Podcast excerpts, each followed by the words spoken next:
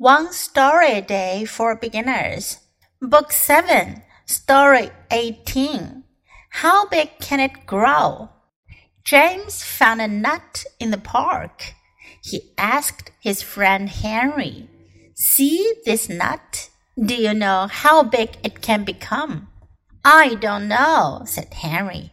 It can grow more than 30 meters tall. How can that be? asked Henry. James said, This nut comes from an oak tree. If we plant it in the ground, it will become a big oak tree which can stretch up to the sky. That's amazing, said Henry. Let's plant it now. How big can it grow? 这个故事讲的是它能长多大？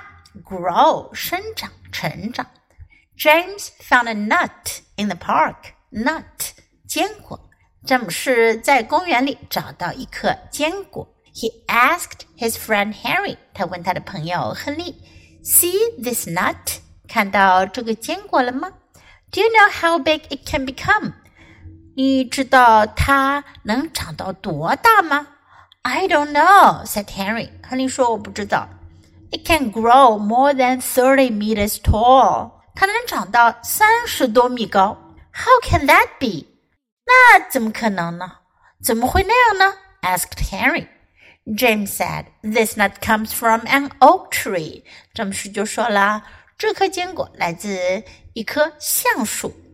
If we plant it in the ground，如果我们把它种在地里，it will become a big oak tree，它就会长成一棵大大的橡树，which can stretch up to the sky. Stretch 生产 ，which can stretch up to the sky，说的是这棵大橡树，它可以高高的伸展到空中去。That's amazing，那真是了不起啊！Amazing，了不起的。Said Henry, "Let's plant it now." 我们现在就种吧。Now listen to the story once again. How big can it grow? James found a nut in the park.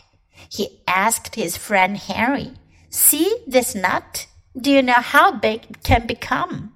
I don't know, said Harry. It can grow more than 30 meters tall. How can that be? asked Harry. James said, This nut comes from an oak tree. If we plant it in the ground, it will become a big oak tree which can stretch up to the sky. That's amazing, said Henry. Let's plant it now.